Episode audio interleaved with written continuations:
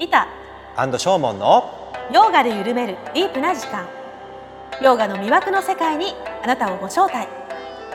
ヨガの真髄を楽しく伝授じゃ。ヨガエル TV 開幕です。はいでは今日はキオスカルチャーセンターのえパステルマンダラアートのクラスの生徒さんにお話をお伺いします。よろしくお願いします。よろしくお願いします。えっ、と、名前言っちゃっても大丈夫ですか？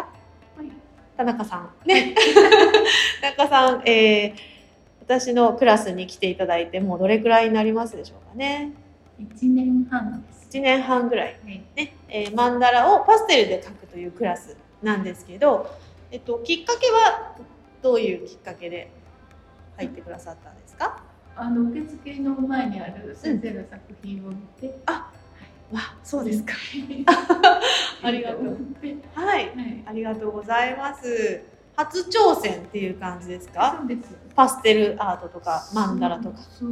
あ、すごい。どうやってできてるのか不思議だったんです。うんうん。でもあのとても田中さんご器用でいらしてね、いろんなこともされてたので、うんスッと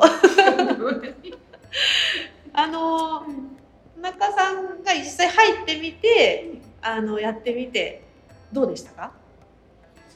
始めるともう集中うんできるうん。楽しさがありますね。ありがとうございます。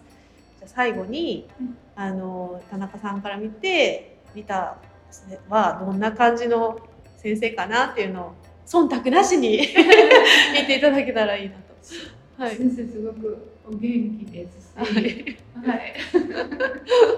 もうあの精神的にすごく安心できる。だから、あの、なんて言ったらいいんだろう。あの、楽しみですね、来るのが。ありがとうございます。いつもね月1回のこの教室を楽しみにね、はいしてくださっててありがとうございます。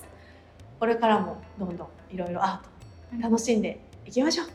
はい。よろしくお願いします。お願いします。ということで、キオスカルチャーセンター、マンダラアートのクラスでした。ありがとうございました。ありがとうございます。ヨガユル TV。